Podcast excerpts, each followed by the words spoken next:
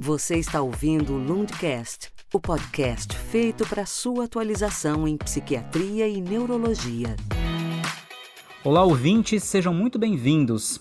É, como vocês já sabem, em maio de 2022, o Conselho Federal de Medicina publicou no Diário Oficial da União a Resolução 2314, que define os critérios para a prática de telemedicina no país.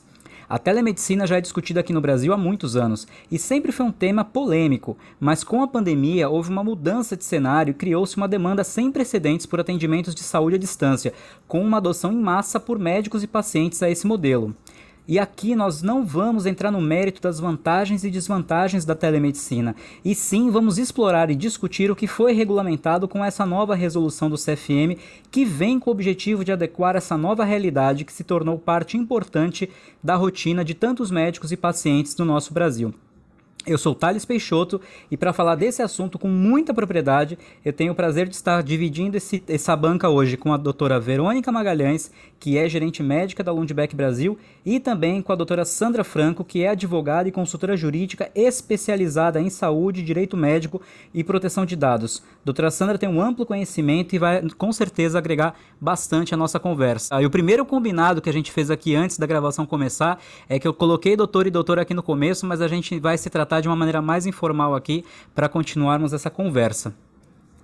É, eu queria começar trazendo aqui primeiro uma pergunta para Verônica, porque é importante lembrar, né, nosso público principal de ouvintes são médicos, que é a, a, nossa classe de, de ouvintes aqui, né? E eu gostaria de saber a sua opinião, Verônica, com relação à, à telemedicina e a definição desses modelos de atendimento, como é que entra no escopo do, do médico queria até contar um pouquinho antes a minha experiência com telemedicina, né? A primeira, vez que eu tive contato com a telemedicina foi em 2004, quando eu fazia a residência de medicina física e reabilitação e fazia parte, a disciplina de telemedicina fazia parte da nossa grade horária, formalmente.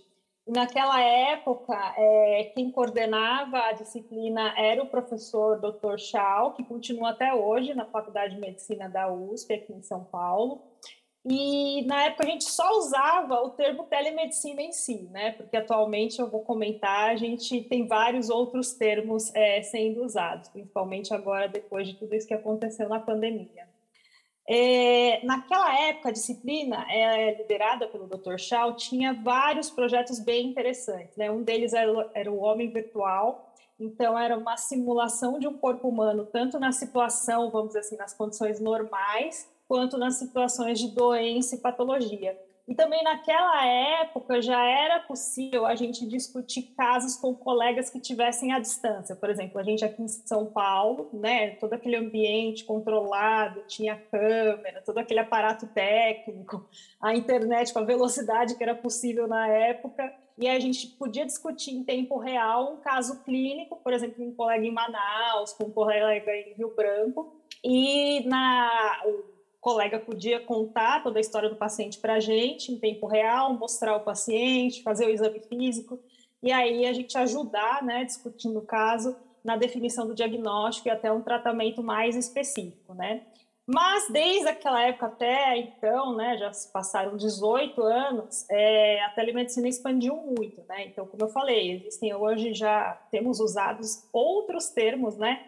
É, telesaúde, e-health, telecare, é, mobile health, tantos termos. E, na verdade, hoje em dia, a gente tem alguns grupos que eles consideram que o termo que englobaria tudo seria telesaúde, né? E existiriam alguns termos é, mais específicos para algumas abordagens mais individualizadas. Por exemplo, teleconsulta seria a consulta médica numa plataforma, né? A que o médico utilizasse para consultar o paciente, consultá-lo. É, telereabilitação, né? Então, seria uma plataforma que, por exemplo, é, pensando num fisioterapeuta, fazendo orientações de exercícios que o paciente usaria para fazer a manutenção do ganho dele depois de um programa de reabilitação face-to-face, -face, né? De qualquer forma, a definição atual, é, usada até pelo próprio professor Shaw, da telemedicina, seria o uso de tecnologias interativas eletrônicas de dados e conectividade para organizar uma cadeia produtiva de saúde com finalidade de melhorar a estratégia e logística do sistema de saúde. Lembrando aqui que cadeia de saúde, quando a gente, quando eu me refiro a isso, eu estou falando de todos os níveis de atenção, né? Desde a prevenção até a reabilitação e as terapias ou os tratamentos altamente é, especializados. Eu achei bem interessante que você comentou de uma forma como se no começo, quando você falava de telemedicina, tinha muito mais a ver com a discussão entre pares sobre casos clínicos do que do uso mesmo com o paciente. É, e agora eu queria ouvir da, da Sandra como que fica essa questão hoje dessa nova regulamentação, é, sem a gente entrar ainda em todos os detalhes, mas qual é o tom geral dessa resolução e como que se encaixa nessa nova era que a gente falou aqui que veio principalmente depois da pandemia? Bom, Thales, é, a explicação né, da, da, Verônica foi excelente. Né, é, o, o é uma pessoa que, dentro da área de telemedicina, ele é um ícone, né? Porque é alguém que, de fato, busca trazer a inovação e, e, ele provoca também, até na minha área, né, na, na questão aí de formatação, de regulamentação e de leis, ele provoca reflexões e, e as consequências, né, quer dizer, ele consegue materializar aquilo que era uma, uma a princípio, uma provocação acadêmica. Eu também já fiz até o, o ele foi meu co-orientador no doutorado e achei, enfim, fantástico. Eu sou apaixonada pelo tema. Mas vamos lá. É, a, a, esteira em que veio aí essa nova resolução é muito interessante, né? Nós tivemos um, uma semana antes da aprovação do texto da, da telemedicina pelo CFM, nós tivemos a aprovação de um texto, de um projeto de lei, que é o 998 de 2020, da deputada Adriana Ventura, mas aí que tem vários outros é, textos, outros projetos de lei que foram apensados, e que é, trouxe uma mudança de nomenclatura, como a Verônica, é, de, de certa forma, colocou aí, de telemedicina para telesaúde, como uma forma de abranger, né, de, de ampliar esse atendimento é, que ocorre à distância. É, é, interessante também pensar que nós tivemos, né, há pouco tempo aí, a suspensão, ou eu espero que não seja suspensão, eu espero que seja encerramento realmente do estado de emergência em saúde pública. E nós ficamos pelo menos aí uma semana é, batendo a cabeça, pensando, bom, agora nós, nós vamos fazer o quê? Não temos é, de forma regulamentar a aprovação para que a teleconsulta continue a, a, ocorrer, mas nós já temos o próprio ministro da Saúde, quando ele falou a respeito da, da do término do estado de emergência em saúde pública, é, ele deixou claro que iniciativas que são positivas e que se mostraram positivas né, para a sociedade iriam permanecer, como, por exemplo, a questão da teleconsulta. Então, nós tivemos aí a, a resolução é, vindo a sua aprovação, porque ela já está sendo discutida há muito tempo, na verdade, desde que aquela resolução de 2018 é, foi revogada, nós já temos essa discussão sendo amadurecida, muito mais amadurecida depois que os médicos experimentaram a teleconsulta, entenderam o que é a telemedicina, e não só na modalidade de teleconsulta, mas também na teleorientação, no telemonitoramento, na teleinterconsulta, né, e na teletriagem, nós tivemos aí uma, uma experimentação valiosíssima para que um texto mais maduro fosse aprovado. Então, esse texto, ele trouxe é, duas questões que eram muito polêmicas, né? ele abarcou a questão da, da não necessidade de uma primeira consulta presencial, isso era algo que trazia uma, uma discussão e que trouxe uma discussão desde 2018, né? Um, no sentido de que é, é possível né, se realizar uma teleconsulta sem antes é, ter ocorrido uma, uma, consulta presencial. Então, alguns médicos eram muito favoráveis a, a, essa, a essa postura e outros médicos completamente contrários a essa assertiva, né? Mas nós tivemos aí, então, tanto a AMB, como a própria Associação Paulista de Medicina, como outras entidades apontando para uma é, autonomia do médico e do paciente caberia ou cabe ao médico e ao paciente decidirem sobre essa primeira consulta, se presencial ou se ela poderia ocorrer à distância. Aumenta-se aí a, a, a, não, não, eu não, vou dizer que aumenta a autonomia do médico, mas é, se, se respalda aí a autonomia do médico, e isso vem, obviamente, trazendo uma responsabilização para o médico também, que tem que avaliar né, com muita propriedade se aquele paciente é elegível para uma primeira consulta também à distância. E outra questão que era bastante polêmica é acerca da, da territorialidade, quer dizer, uh, eu, médico, eu só posso atender no estado em que eu estou registrado, naquele é, CRM em que eu estou registrado, ou eu posso atender no Brasil inteiro. Então, eu estou em São Paulo e eu posso atender um paciente que está lá, né, no Acre, ou que está no Rio Grande do Sul, ou que está no Rio de Janeiro, ou que, enfim. E aí também se concluiu nessa resolução de que é, a telemedicina, inclusive em todas as suas modalidades, ela pode ser exercida pelo médico em todo o território nacional. Né? E essas, essas eu vejo como duas grandes conquistas dentro do setor, mas que só foram possíveis por nós termos passado por essa fase experimental, né, que foi a pandemia. Não fosse a pandemia, haveria muita polêmica. Tanto é que a Verônica é médica, ela pode até né, ratificar o que eu estou dizendo. Eu vi assim uma, uma aceitação e uma tranquilidade em relação a, a essa resolução que não foi observada lá em 2018. Né? Então, em 2018, houve um desconforto muito grande dos médicos. E naquele momento, principalmente por entenderem que a, a, a teleconsulta é, principalmente, né, traria aí um esvaziamento da importância do médico no sistema de saúde. E é, uma, uma forma também de se diminuir honorários médicos. Né? Então, parecia que era só algo que serviria ao interesse de grandes players da saúde no mercado e viu-se que não é bem assim. É óbvio né, que é um negócio e que há muitas pessoas, é, muitas empresas, sim, ganhando dinheiro com esse negócio. E empresas que, né, de repente, tinham é, 10 mil consultas ano, passaram a ter né, 100 mil mês. Então, assim, nós tivemos aí uma, uma transformação gigantesca no mercado. Mas é, se provou que é, o objetivo e isso também veio aí na resolução. O objetivo é a valorização do médico. Tanto é que se equipara, em termos de responsabilidade é, e de formato, a consulta à distância com a consulta presencial e deve-se remunerar da mesma forma ambas as consultas. Então, eu acho que é, essa, esses são os pontos que eu destacaria em relação a, a, a essa nova resolução. Bem interessante. E eu também queria ouvir mesmo a opinião da Verônica. Você comentou a respeito tanto da parte geográfica, que é algo que a.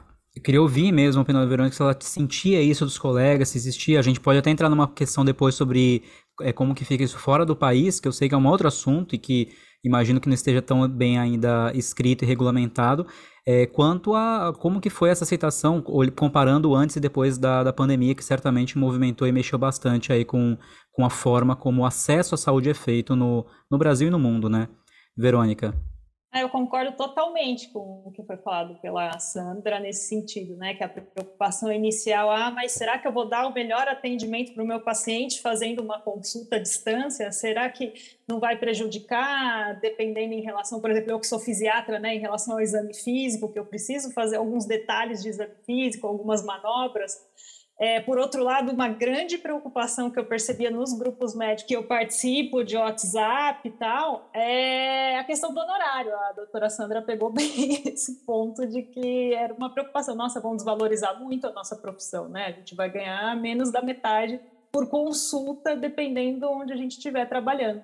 Então, essa perspectiva da pandemia, como ela modernizou muita coisa, né? Criar uma vacina em seis meses, eu acho que foi uma das coisas, né? Mas toda é, é, essa mudança de paradigma que a gente teve em relação ao atendimento médico e de outras, outros profissionais de saúde também, a, telemedicina, agora, como a Sandra explicou, é, é, virou uma questão que antes era polêmica, agora não, agora está muito bem aceita. E uma dúvida, Sandra, quando você comenta sobre remuneração, é, está descrito que necessariamente é uma remuneração igual? Ou pegando um exemplo, um plano de saúde, ele pode pagar menos uma teleconsulta ou isso está proibido a partir dessa nova regulamentação? Falar em proibição quando você tem uma resolução é algo que, do ponto de vista jurídico, Thales, não é, não é adequado. E eu vou explicar aqui por quê.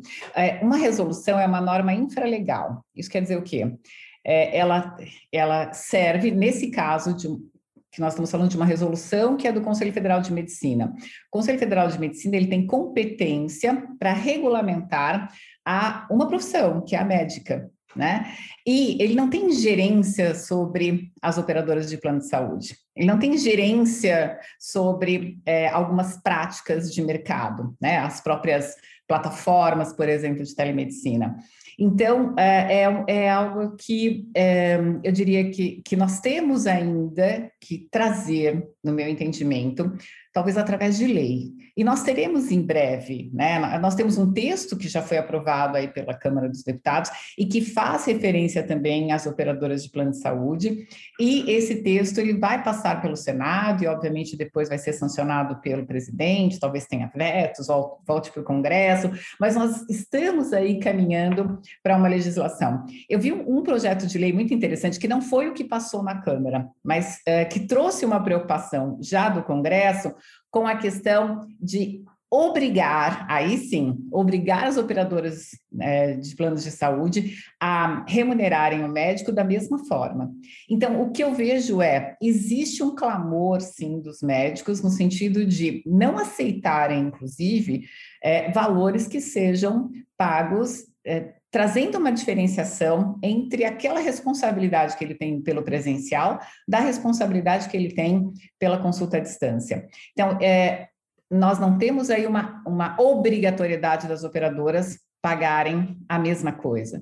Mas nós temos, e aí eu acho que é extremamente importante que a gente diga isso aqui no nosso podcast, é, nós, nós temos é, de promover uma conscientização do médico, que é ele que vai negociar com as operadoras. E se realmente a classe conseguir dizer, peraí, nós não, não podemos receber menos, porque a nossa responsabilidade é exatamente a mesma, se não maior, aí aquilo que nesse momento, né, é uma recomendação que vem através de uma resolução, vai passar a ser um fato e pode até realmente acabar se tornando aí uma própria norma dentro da INS. E se se tornar uma norma né, objetiva, é, positiva dentro da ANS, aí, aí nós estamos tranquilos. Né? Na verdade, a ANS, em nota técnica, já se manifestou nesse aspecto lá no começo da pandemia, deixando claro que não há diferença, não deve haver diferença entre as consultas. Mas, por outro lado,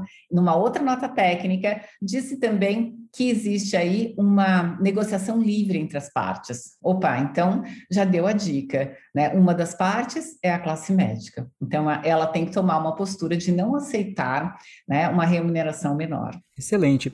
É, eu queria perguntar também, aproveitar é, a, a, sua especialidade, se tem alguma diferença nessa resolução em relação a, aos perfis médicos que podem ou não exercer a telemedicina. Existe alguma diferenciação em relação a certas especialidades que não poderiam ou, to, ou é, é totalmente abrangente nessa, nessa nova resolução? A resolução é, ela traz uma igualdade para todas as especialidades, não existe qualquer restrição em relação a, a, a, nenhuma especialidade, mas aqui vale dizer que as sociedades de especialidades, né, é, algumas já se adiantaram, como por exemplo a Sociedade Brasileira de Dermatologia, já tem um manual específico é, que foi muito bem construído, inclusive o, o Chau participou da construção desse manual, é, recomendando os casos em que é, podem ser, pode ser realizada a teleconsulta e dando protocolos, diretrizes,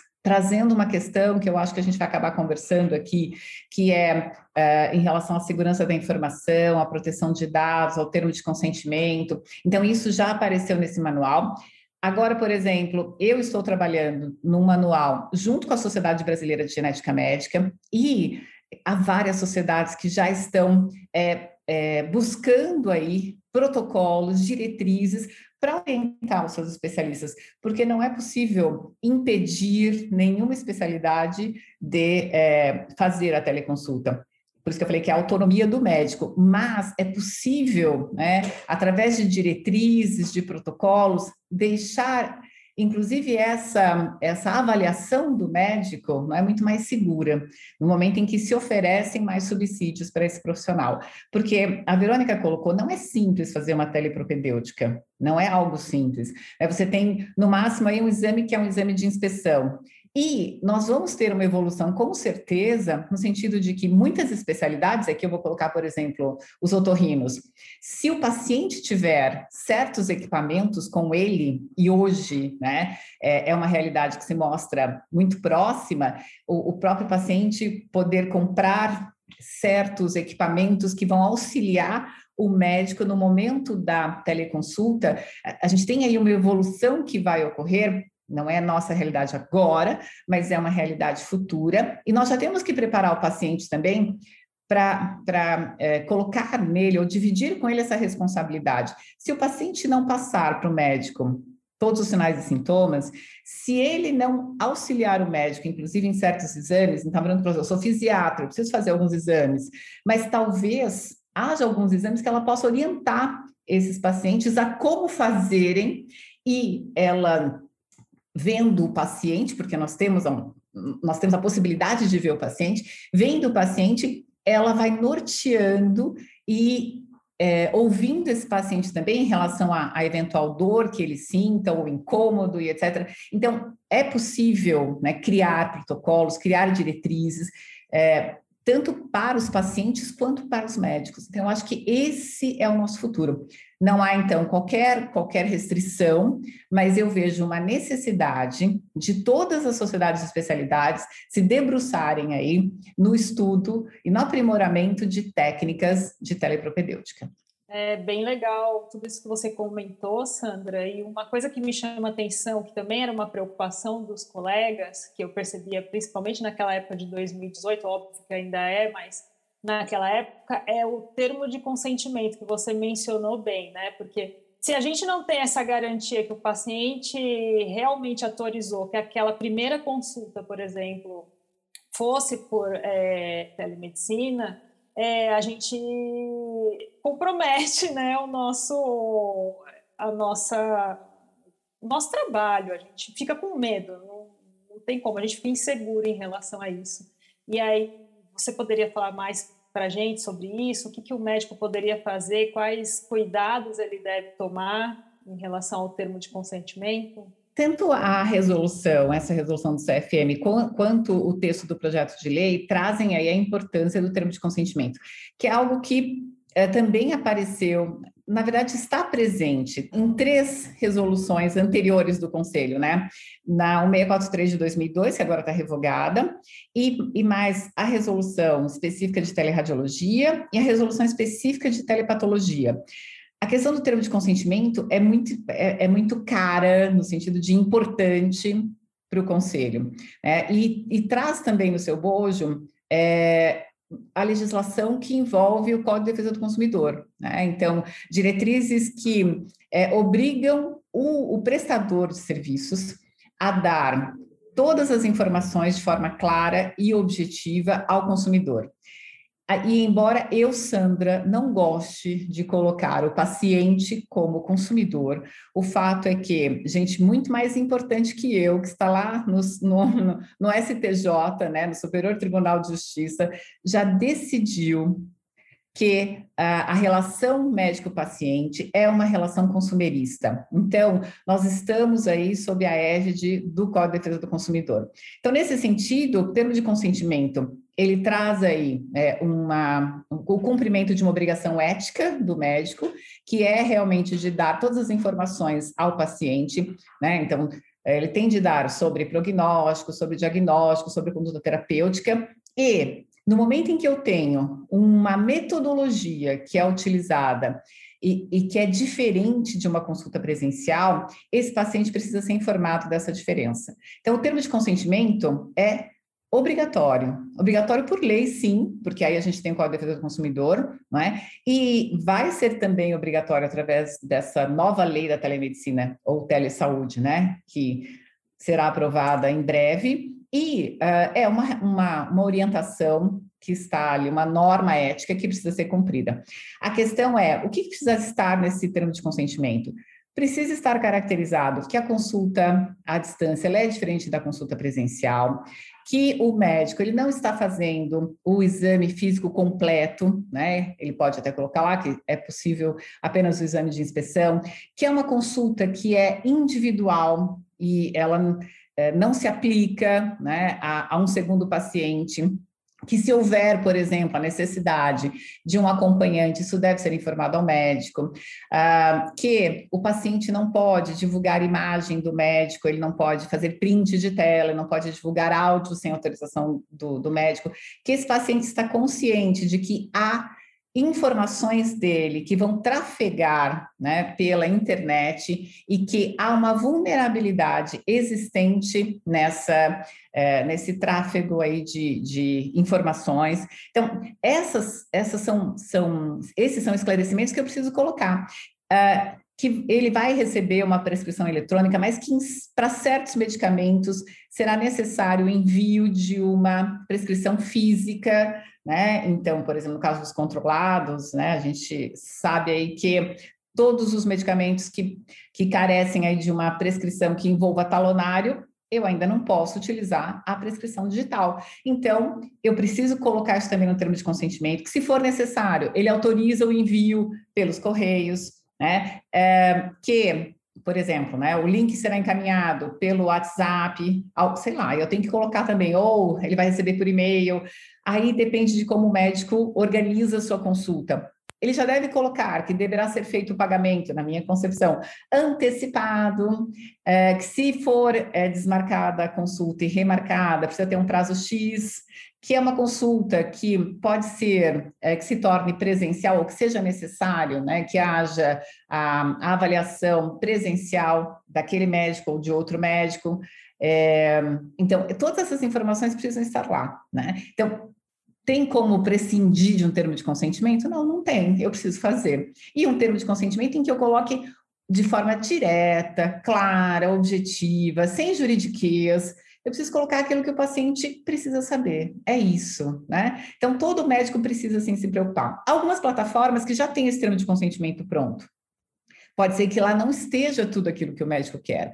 O que, que, que o médico tem que fazer? Ele pode usar aquele, aquele, termo de consentimento da plataforma, ver se há mais informações que ele quer colocar, enviar por e-mail um, essas orientações um, no corpo de um e-mail, em complemento ao termo de consentimento que esse paciente já vai dar o checkbox na plataforma, e assim, quanto mais bem informado esse paciente estiver, menos problemas o médico vai ter. Né? Então, precisa sim desse documento. Esse é um assunto riquíssimo e eu estou aqui com várias perguntas e imagino que alguns dos nossos ouvintes também vão ter.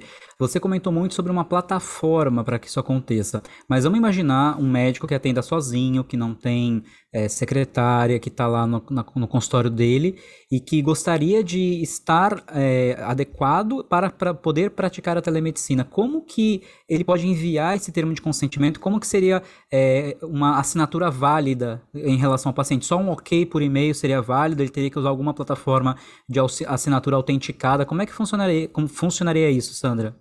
A resolução ela deixa claro, né, que esse termo de consentimento ele pode ser é, eletrônico, né? Então, eletrônico pode ser um checkbox ou eletrônico pode ser um e-mail.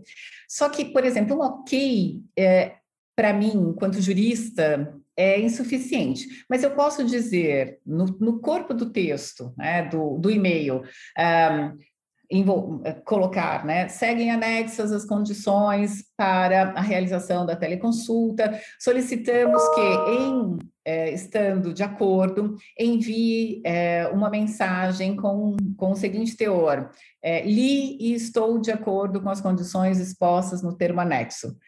Fazer ele escrever isso sabe? Então, no momento em que eu faço com que ele escreva isso é, e me mande o e-mail de volta, eu tenho aí a confirmação. Ok, ele pode não ter lido, mas ele não é um mero ok que eu recebo e e para matar assim rapidinho aquela minha obrigação, eu coloco ok e mando de volta. Então, pelo menos obrigar, assim como tem, eu acho bastante interessante, é, alguns softwares que não permitem que você é, avance se você, pelo menos, não rolar até o final os termos de uso e política de privacidade. Então, você não leu, mas você vai ter que ir até o final, porque se você não chegar ao final, ele não vai deixar você passar para a página seguinte.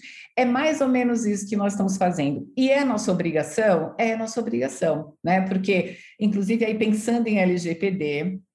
Quando nós falamos em tratamento de dados, e, e, nós estamos tratando dados, porque é uma teleconsulta, e numa consulta presencial nós também estamos tratando, né? eu preciso me certificar, e isso é minha obrigação legal, de que a outra pessoa entendeu o que eu estou explicando para ela. Isso é consentimento.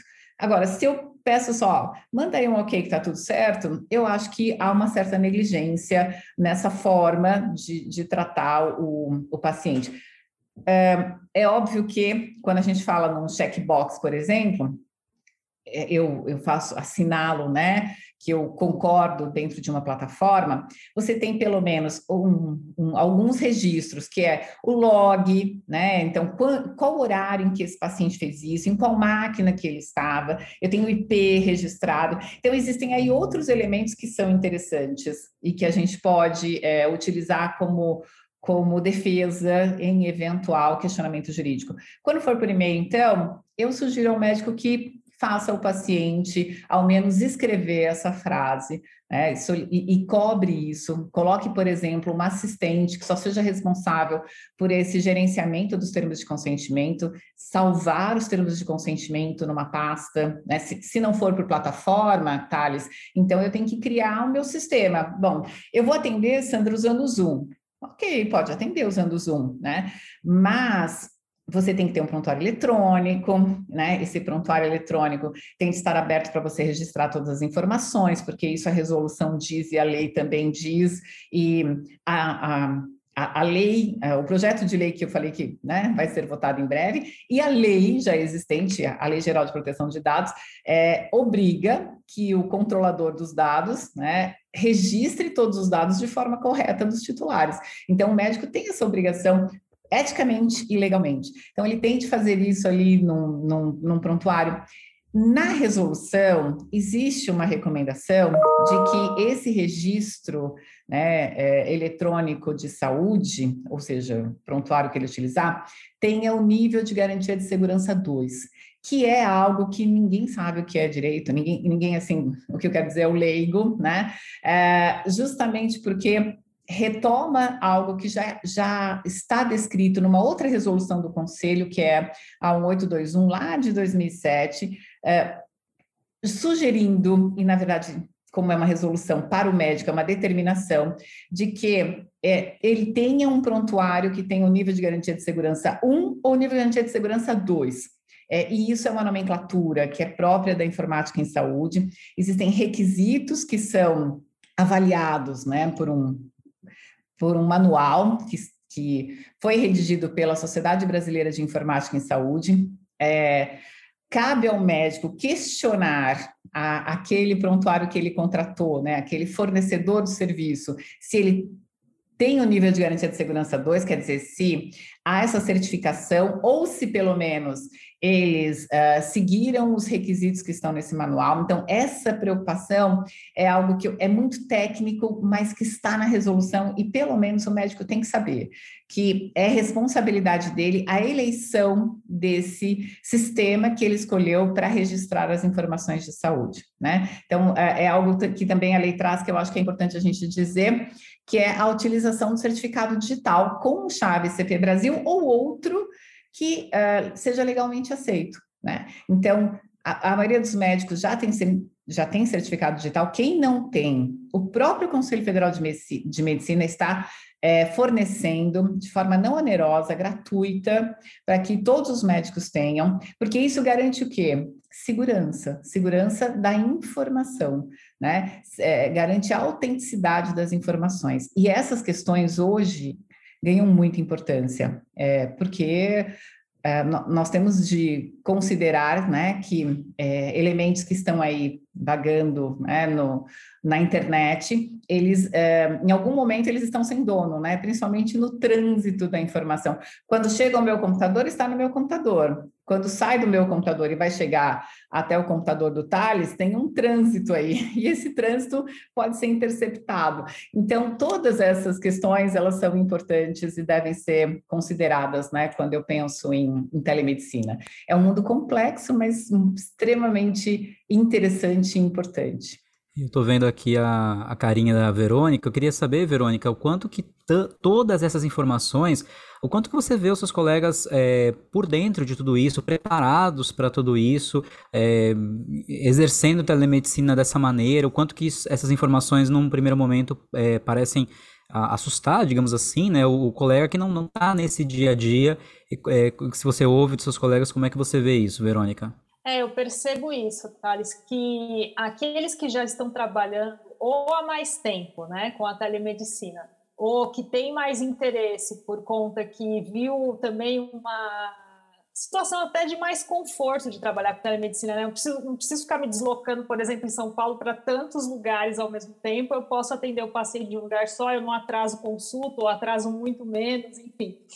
Então, tem toda essa comodidade também, não só para o paciente, mas para o médico. Então, esses mais interessados, eles já consultaram ou consultam sempre algum profissional, é, no nível assim da doutora Sandra, para poder se inteirar e colocar tudo isso que ela colocou em prática, em termos de garantia do sigilo da informação do paciente, a segurança, né? Porque imagina, se todas as consultas né, estão guardadas aqui no meu computador, eu perco essa informação, acontece alguma coisa com o meu hardware, o que, que eu faço? Né? Será que eu deveria ter deixado tudo isso impresso antes para garantir que eu não perdi o prontuário do meu paciente?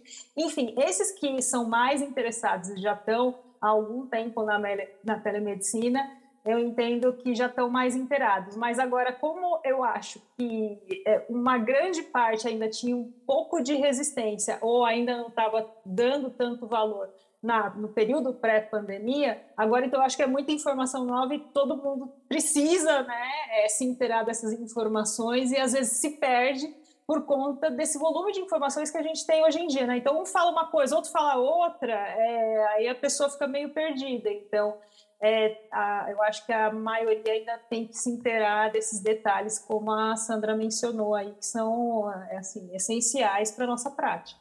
E voltando, é, uma curiosidade que eu gostaria de saber sobre o termo de consentimento, é uma única vez antes da primeira consulta ou precisa ser revalidado com uma certa frequência, Sandra? É, então, a gente não tem uma regra sobre isso, mas o meu entendimento, e é um entendimento até, eu já discuti com o Chau, ele corrobora, tem que ser uma vez só. Se eu me consulto sempre com a doutora Verônica, eu já sei quais são as condições dela para teleconsulta. Agora, se a doutora Verônica mudou alguma condição, aí ela tem que informar a esse paciente que houve uma mudança no termo de consentimento e ele precisa é, novamente consentir, porque senão fica muito chato para esse paciente a cada vez, né, ele ter de concordar com aquela teleconsulta. Então, a minha sugestão é envie uma vez e no próprio termo já coloque, né, que esse termo tem validade para todas as teleconsultas que foram realizadas, salvo se houver alguma alteração futura, a qual será informada. Então, tudo que está escrito, né, fica fácil desse paciente entender. É, é, ele, ele vai perceber que você, principalmente, cumpriu. Ok, que você não saiba nada sobre nível de garantia de segurança, é, isso ok, a gente pode deixar um pouquinho de lado, mas uma questão né, que não pode ser deixada de lado nunca é essa é, necessidade de informar com clareza o paciente. Como você colocou, peraí, eu sou um, um, consultório, eu tenho um consultório pequeno, sou eu e a minha secretária, eu não quero ter mais custo, eu não quero é, é, contratar uma plataforma, mas há pacientes que eu preciso atender por teleconsulta porque não podem se deslocar, são pessoas, né, às vezes mais, mais velhas e etc. Como que eu faço para atender essas pessoas? Então, aí você vai procurar o mínimo possível de segurança dentro do seu contexto. Né? Um deles é esse relacionado ao termo de consentimento. Isso é imprescindível, não, não tem como não fazer. Outro que é imprescindível, registro em prontuário. Se seu prontuário é físico, tá tudo certo, pode ser físico, mas tem que ter o registro em prontuário. Ah, meu prontuário é eletrônico, ok. Então só se certifique que esse prontuário, né, por exemplo, tem as informações que são armazenadas em nuvem, né, e que dão segurança para o seu paciente, porque ninguém quer ter uma informação sigilosa sobre a sua vida, sobre a sua saúde, é, assim, é, aberta, não é? Então, é, de alguma forma vazada para outras pessoas. Então, ninguém quer isso. O que eu conto para um médico, eu posso não contar para o meu cônjuge, para aquele com quem eu estou todos os dias, para o meu pai, para minha mãe. E a gente sabe que é assim. Então, os médicos têm segredos e o médico tem que guardar esse segredo, né? Então, é, esses são os princípios da medicina, princípios éticos, e tanto faz se é presencial ou se é uma consulta à distância, e o médico tem que prezar por isso.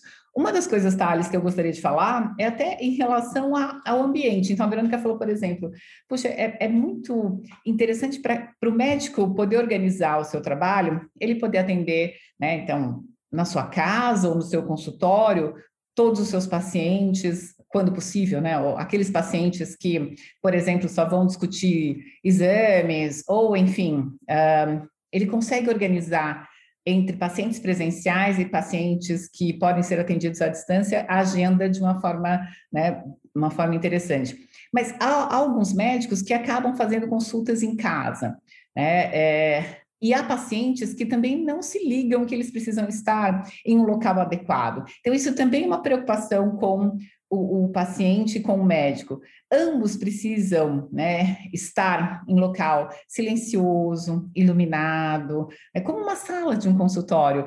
É, calmo, né? Que então eu preciso ter luz no rosto do paciente para que o médico possa ver esse paciente, luz no rosto do médico para que o paciente possa ver esse médico. São questões que é, até a própria resolução traz, que é recomendável, não é? Que o médico tenha conhecimento aí de, de media training, né? Então, que ele entenda que a, a comunicação através dessas mídias, né, é, são diferentes e que há detalhes que fazem toda a diferença. Então, um, quando o médico entra na casa do paciente, através da câmera, ele vê muitas coisas.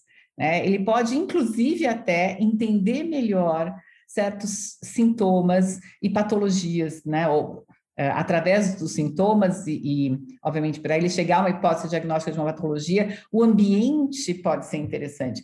Então, o médico vê muita coisa, né? é, é um mundo interessantíssimo, mas precisa ser muito bem protegido, né? Para continuar esse segredo que é sagrado na profissão médica. Então, só. Não, eu achei bem legal, até porque o nosso principal público-alvo desse do Lundcast, até pela forma como a empresa trabalha, são psiquiatras, né? E você comentou questões que são dia a dia do psiquiatra.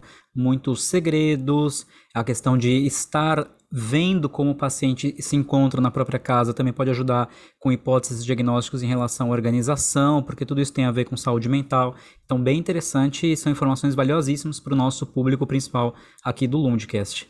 Tô vendo a carinha da Verônica, acho que ela queria comentar alguma coisa. Tudo isso é muito é, importante e eu acho que a gente pode consultar outras fontes, né, Sandra, em relação a isso, né? Porque em termos de, de achar uma informação é, que seja precisa, ética e correta. Então, por exemplo, a gente pode procurar no site da própria Faculdade de Medicina, eles têm o site da disciplina de telemedicina, por exemplo, com várias notícias e informações que a gente considera que são relevantes e também que têm o seu valor ético e são corretas, né? Não são fake news ou outras coisas que a gente anda vendo por aí. E já fica a primeira dica do Sinapse. É, a gente tem um quadro aqui, Sandra, que a gente coloca no final do programa que chama Sinapse, são conexões para saber mais, conexões entre nós e o público que está nos ouvindo. Então, normalmente são dicas que a gente dá, tanto dicas de leituras, como algumas vezes acontece até de sair filmes, séries, alguma coisa tem a ver com o que a gente está conversando. Então a gente já vai deixar na descrição desse episódio para os nossos ouvintes o site da Faculdade de Medicina da USP e já convido a Sandra a ir pensando nas dicas que ela vai querer dar aqui ao final também para os nossos ouvintes.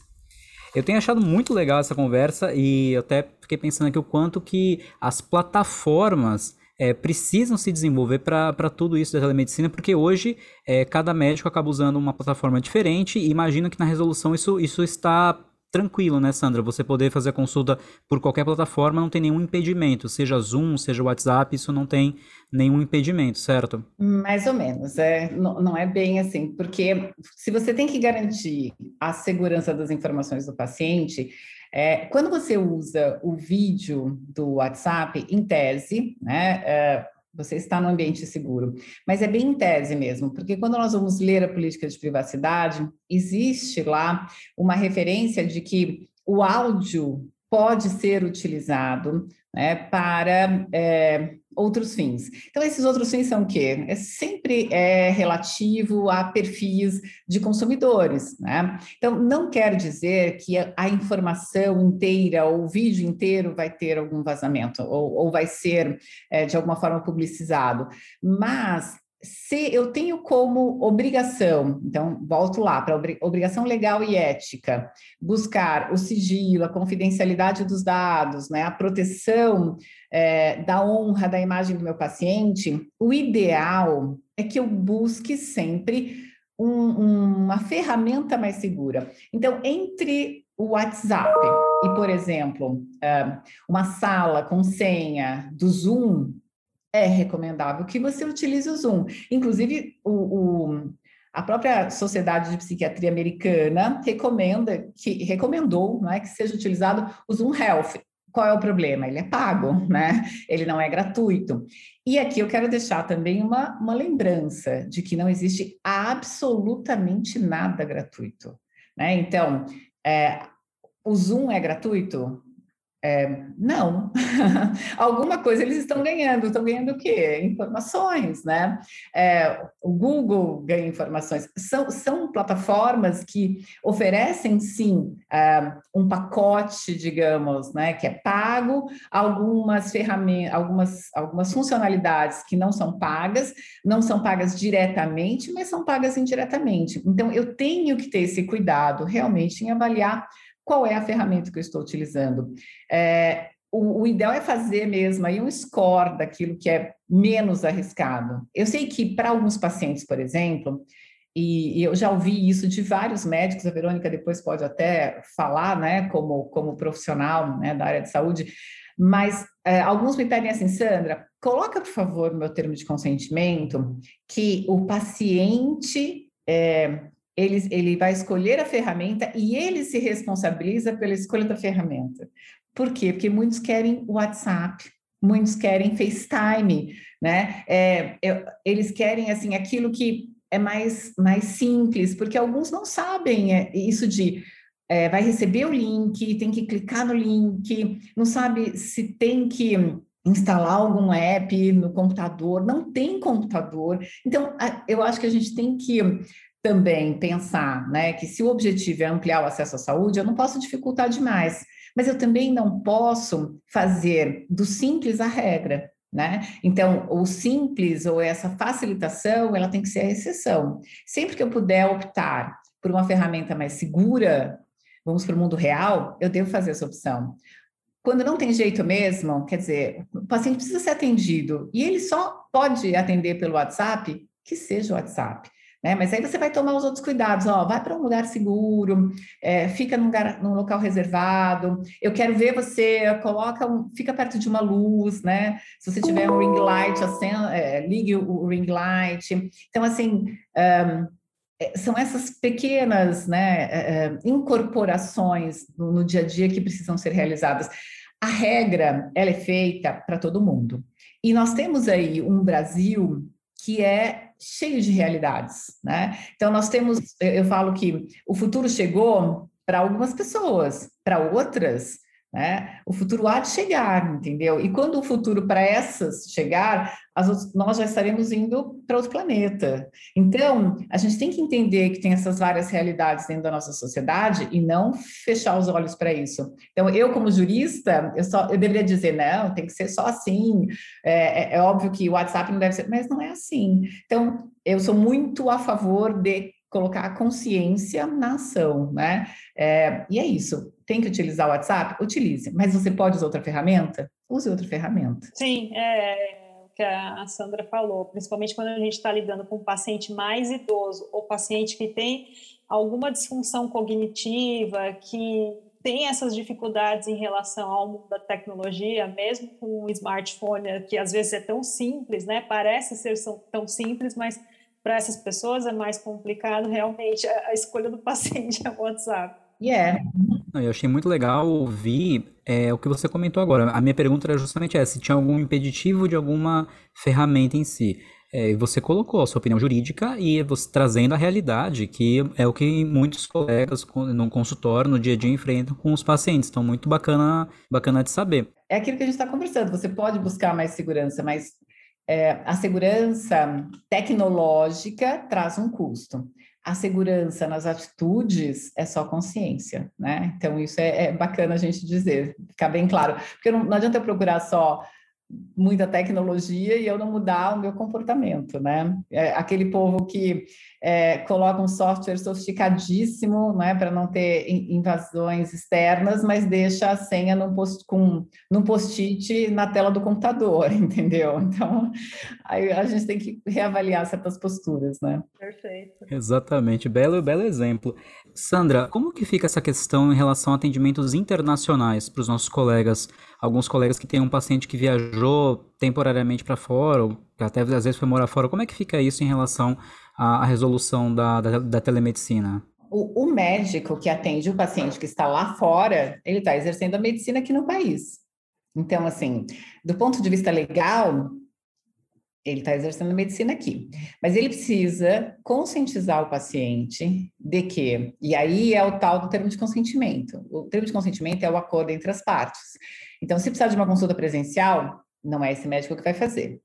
É possível que a prescrição dele não é possível e é isso que vai acontecer, ela não vai ser é, dispensada no outro país, né? O medicamento não vai poder ser dispensado, porque é, o médico não é médico lá fora, ele é médico aqui. Então, legalmente, a prescrição dele não tem valor lá fora.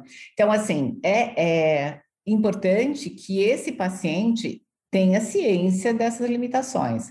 Se ele tiver, inclusive do ponto de vista, Thales, de responsabilidade civil, esse paciente, ele vai processar o médico lá fora ou ele vai processar o médico aqui, né? Então, até essa questão de apuração de responsabilidade é uma questão que não é tão simples assim. É claro que nós estamos falando aí de pacientes que já têm confiança naquele médico e que até por isso querem continuar a ser atendidos por eles, mesmo morando fora do país, né? E às vezes questões também financeiras e, e da língua, né? Eles querem falar com alguém que, que os entenda, né? Eh, em, em todos os aspectos.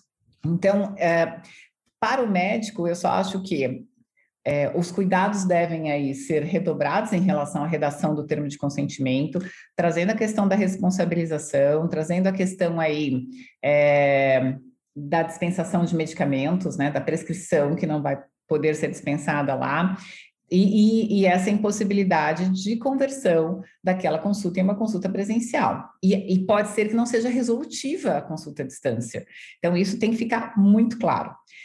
Acho que o maior problema são os médicos, né, que estão lá fora e atendem pacientes aqui. Então a gente tem essa realidade. Nós temos vários médicos que fazem isso, mas é, esse, esse médico que está atendendo lá e que o paciente está aqui, aí a gente pode até considerar exercício legal da profissão, né? Então a gente tem aí umas questões que é, não são faladas, assim, que a gente não traz a discussão ainda para o mundo do direito, porque nós não tivemos é, ações né, envolvendo profissionais que estão no exterior. Então, por enquanto, a gente não tem uma jurisprudência a respeito, mas são questões que é, precisam ser muito bem cuidadas pelos profissionais que fazem esse tipo de atendimento, até para que não se tornem jurisprudências, né? Então, meu primeiro conselho é cuide do seu termo de consentimento.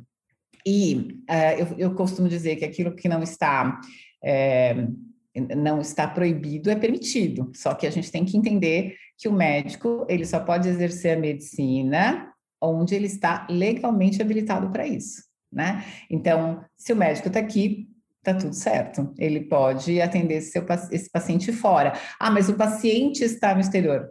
Sim, mas o paciente está consciente disso e está lá no termo de consentimento, que ele sabe exatamente qual é a, o domicílio desse médico e de que esse médico não vai poder atendê-lo presencialmente. Aí a gente conta com a questão da autonomia, ou seja, juridicamente, eu consigo dizer que a outra parte estava ciente das limitações daquela teleconsulta. Perfeito. E é uma dúvida que eu já ouvi em alguns encontros e acho que ficou super bem esclarecido, muito legal é o tipo de discussão que a, a legislação demora um pouco mais para acompanhar, né, Sandra? Mas que em algum momento isso acaba se tornando, vai acontecendo e, e tem que depois colocar no papel direitinho. É, eu falo que é, primeiro vem o caos, né? Depois vem a organização. É assim, a lei sempre ela vai chegar depois do fato.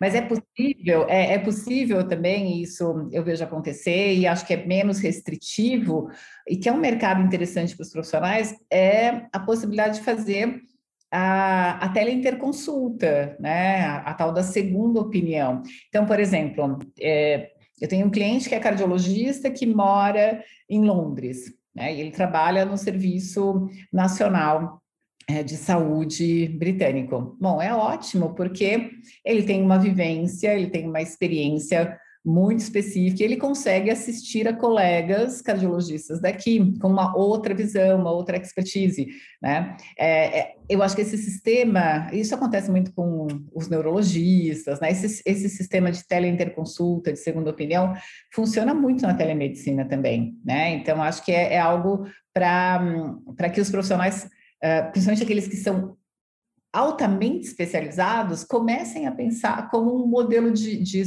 de ampliação na assistência à saúde. É, eu, eu, tenho um, um grande amigo, Benhur, o doutor Benhur, que é, é especialista né, em, em transplante, que ele fala assim, olha, Olha que coisa fantástica, né? Se eu consigo usar minha expertise, não para salvar uma pessoa, mas para salvar milhares, no momento em que eu consigo é, assistir à distância outros profissionais que podem fazer o procedimento que eu sei fazer muito bem aqui, né? Então, através da telecirurgia. Então, é, é, é, é fantástica essa visão, você falou da questão da globalização, né?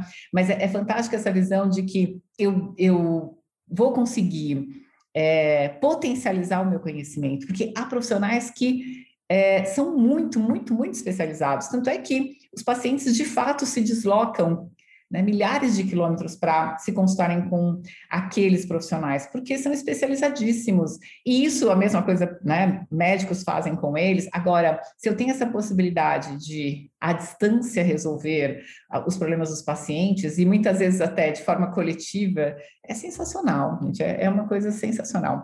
A gente começa a chegar no, na última parte do nosso episódio. Então, antes de eu puxar aqui a, o quadro do Sinapse, eu queria saber da, da Sandra se tem algum outro ponto da resolução que te chamou a atenção que você gostaria de compartilhar com os nossos colegas agora que a gente começa a se encaminhar para o final. É, eu, eu falei dessa questão do certificado digital, que eu acho que é, que é importantíssimo, não é?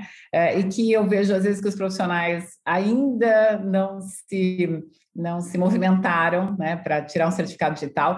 E assim, só que uma, uma dica também de uma jurista: o certificado digital você vai utilizar para muita coisa na vida, né? Para assinar contratos, para assinar procuração, para né, não ter de se deslocar a certos lugares para reconhecer firma. Então, assim, o uso é muito mais amplo do que só na área da saúde, né? E eu quero lembrar também que há pouco tempo nós tivemos uma outra resolução em 2021 do CFM, trazendo normas específicas para a emissão de documentos eletrônicos, né? Então, aí envolvendo atestado, envolvendo a prescrição eletrônica, é, e com essa exigência né, do certificado digital. Então, antes mesmo dessa última resolução de telemedicina, que é desse ano, no ano passado, nós tivemos duas resoluções importantes, na verdade, né? De telecirurgia falando aí de cirurgia robótica, e é, essa específica para documentos médicos eletrônicos, né? Então, acho que é só para que nós entendamos que é, não falta regulamentação agora. A gente passou por um momento dizendo: ah, a gente não sabe muito bem o que vai acontecer depois da pandemia, a gente não sabe se isso vai continuar. Agora é o contrário. Agora a gente tem que correr, né, para fazer o que nós estamos fazendo aqui agora, que é num bate-papo super gostoso, super solto, né? Eu acho que várias pessoas tiveram insights aí de coisas que precisam implementar, mas começar a buscar mais informações é, específicas sobre essa inserção da tecnologia no dia a dia, porque isso vai ser cobrado em algum momento, né? Cobrado tanto por uma autoridade nacional de proteção de dados, se por exemplo houver um vazamento envolvendo dados de paciente, como pode ser cobrado aí pelo Conselho Federal de Medicina, ou pelo CRM, né? Mais próximo do médico, se é, for observado que a prática dele em relação à telemedicina não está adequada a essas resoluções existentes, então isso vai ser cobrado em algum momento. Ou se houver alguma complicação com o paciente, por exemplo, através de uma ação de responsabilidade civil. Então, é importante começar a se inteirar ah, daquilo que, né, eu, eu, eu diria do meio do ano para cá, do meio do ano passado para cá,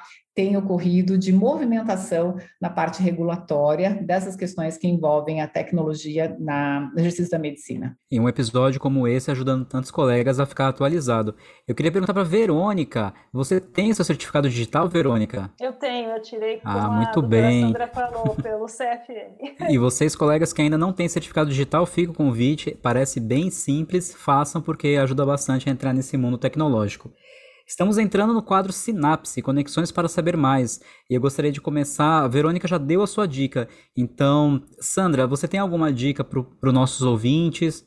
É, a, a, Verônica falou né, do, do site da Faculdade de Medicina da USP. Eu, eu aconselho também a, a consultar o próprio portal médico, né, que é do CFM, e tem muita coisa interessante por lá, né, que o médico pode explorar um pouco mais, tanto em relação a pareceres é, parecer consulta, que é algo né, que foi perguntado de forma específica por um colega e que pode servir para vários outros colegas, como as, as próprias resoluções, essas que eu citei, estão lá né, no, no site para serem consultadas.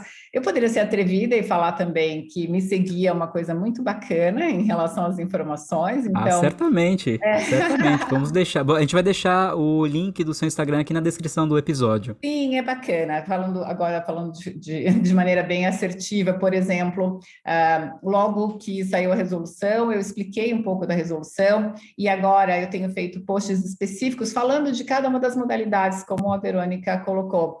Então, o que é a teleconsultoria, o que é a telecirurgia, né, o que é a teleorientação, porque são, são definições específicas. Teleconsulta, ok, ninguém tem dúvida, né? Mas é, é interessante conhecer um pouco mais. A gente tem aí projeto de lei para ser votado na área de inteligência artificial, que tem tudo a ver com a medicina, né? A gente tem, para quem há médicos que são empreendedores, tem sempre muita coisa interessante é, envolvendo as startups e o dia a dia de responsabilidade civil. Então, eu, eu também acho que o, é, é o meu, meu minhas redes sociais, né, tanto o LinkedIn quanto o Instagram, podem ser uma, uma fonte interessante. E lá eu indico as, as fontes né, de onde eu retiro também as informações. Isso que eu falei agora das teles, é óbvio que eu retirei dessa resolução que está lá também no portal médico. Então, eu acho que é, é interessante né, ter aí. Eu, eu, nesse momento, sugeriria esses dois canais. Não, e eu acho é, bacana para os nossos ouvintes. Então,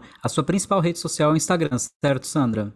Sim. É DRA Sandra Franco, doutora Sandra Franco, certo? Certo. Para quem estiver só ouvindo, mas de qualquer forma vai estar o link na descrição. Quem estiver só ouvindo a gente, DRA Sandra Franco no Instagram. E Verônica? Acabei de clicar aqui para seguir. Ah, muito bem. Eu já sigo, eu já sigo a Sandra desde do comecinho da, da pandemia, quando alguns episódios é, de, enfim, de vários eventos que começaram a acontecer, começou a pipocar o webinar para cima e para baixo, e eu acabei conhecendo, conhecendo a doutora de lá, e foi bem, foi muito legal, e desde lá eu sigo a doutora Sandra. É legal que eu vi que tem vários colegas que já estão seguindo ela, que eu conheço aqui, que estão seguindo. que bom!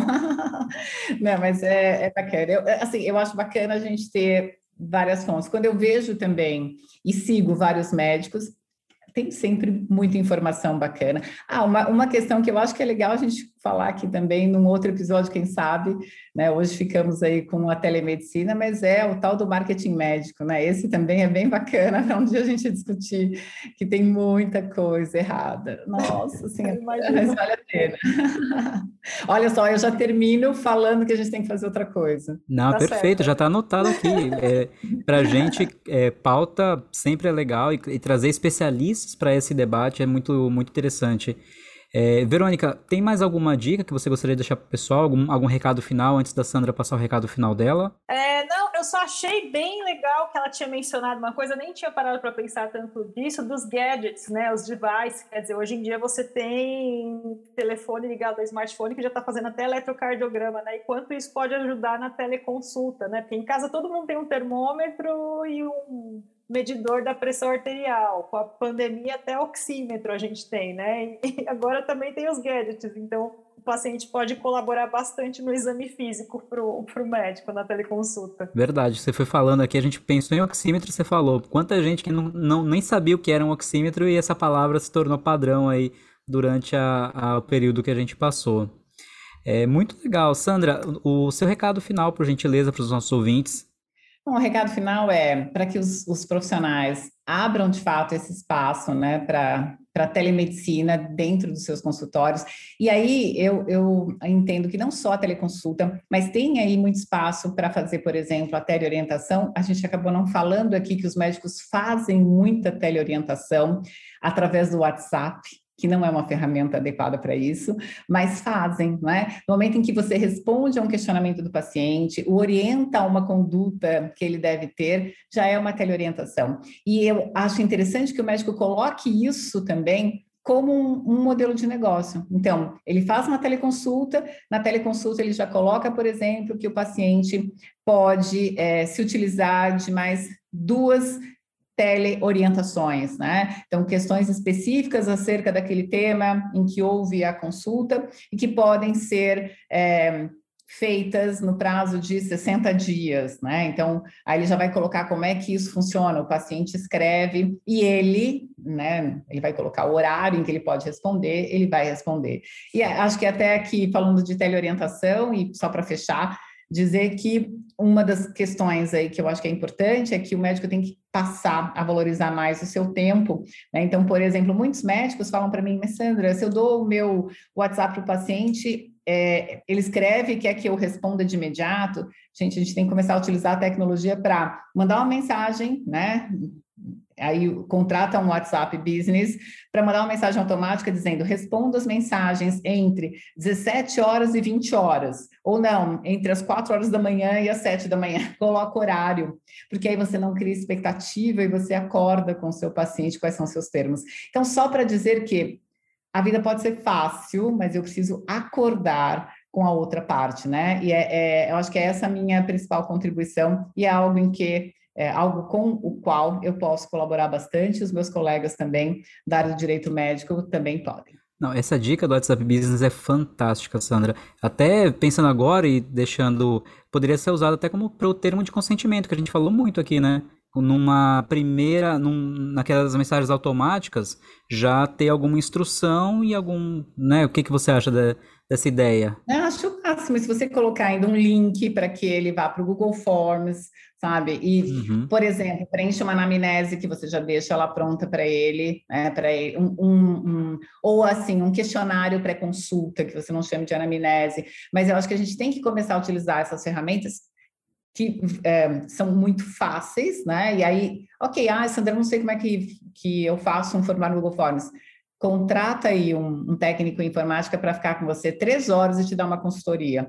Ele vai te ajudar a construir é, dentro do seu consultório, né, uma, uma linha de cuidados é, tecnológicos para você incluir as informações aí do seu paciente. Então, são, são questões muito simples e que facilitam a vida. Essa, por exemplo, né, do WhatsApp, do WhatsApp Business é sensacional para você poder é, limitar horários. Né? Isso é algo muito simples e essencial e que eu não sei quantas vezes eu já ouvi. E automatizar processos, né? Automatizar processos. Você ganha tempo e você ganha qualidade de vida você evita reclamações, né? É, porque quando você cria expectativa e não coloca regras, você é, também cria conflitos. Então, a gente tem que evitar os conflitos, né? Eu sou, eu sou da área jurídica que é pela, pela administração de conflitos, ou a gente chama de mediação. Então, vamos evitá-los, não esperar chegar a, um, a uma reclamação, né, alguma coisa que a gente chama de contencioso.